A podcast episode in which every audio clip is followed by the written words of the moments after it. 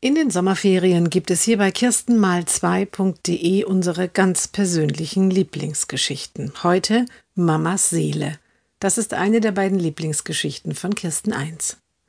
Die Mutter des Jungen ist geschafft. Heute war einfach alles zu viel. Die sonderpädagogische Versorgung an der allgemeinen Schule, in die der Junge geht, ist im nächsten Schuljahr wieder einmal völlig ungeklärt. Dann hat sie heute lange mit einer anderen Mutter diskutiert, deren Kind mit Behinderung in einer Sondereinrichtung lebt. Begründung, es soll nicht den Blicken der Menschen auf der Straße ausgesetzt sein. Und dann ist abends, als die Mutter sich im Garten etwas entspannen wollte, eine Brombeere beim Pflücken direkt auf ihre helle Hose gefallen.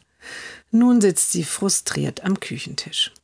Der Junge kommt mit seinem Kinderarztkoffer. Er will helfen. Er guckt der Mama in die Ohren, horcht sie ab und prüft mit dem Hammer die Reflexe. Er findet nichts. Wo bist du denn krank? fragt er die Mutter. Nicht am Körper, Schatz, sagt die Mutter. Ein bisschen an der Seele. Da holt der Junge ein großes Pflaster aus der Küchenschublade, geht damit zur Mutter und klebt es ihr mitten auf den Bauch. Da sitzt Mamas Seele? fragt der Vater lachend, als er in die Küche kommt. Bist du sicher? Ja, sagt der Junge entschieden. Am nächsten Morgen geht es der Mutter wieder deutlich besser.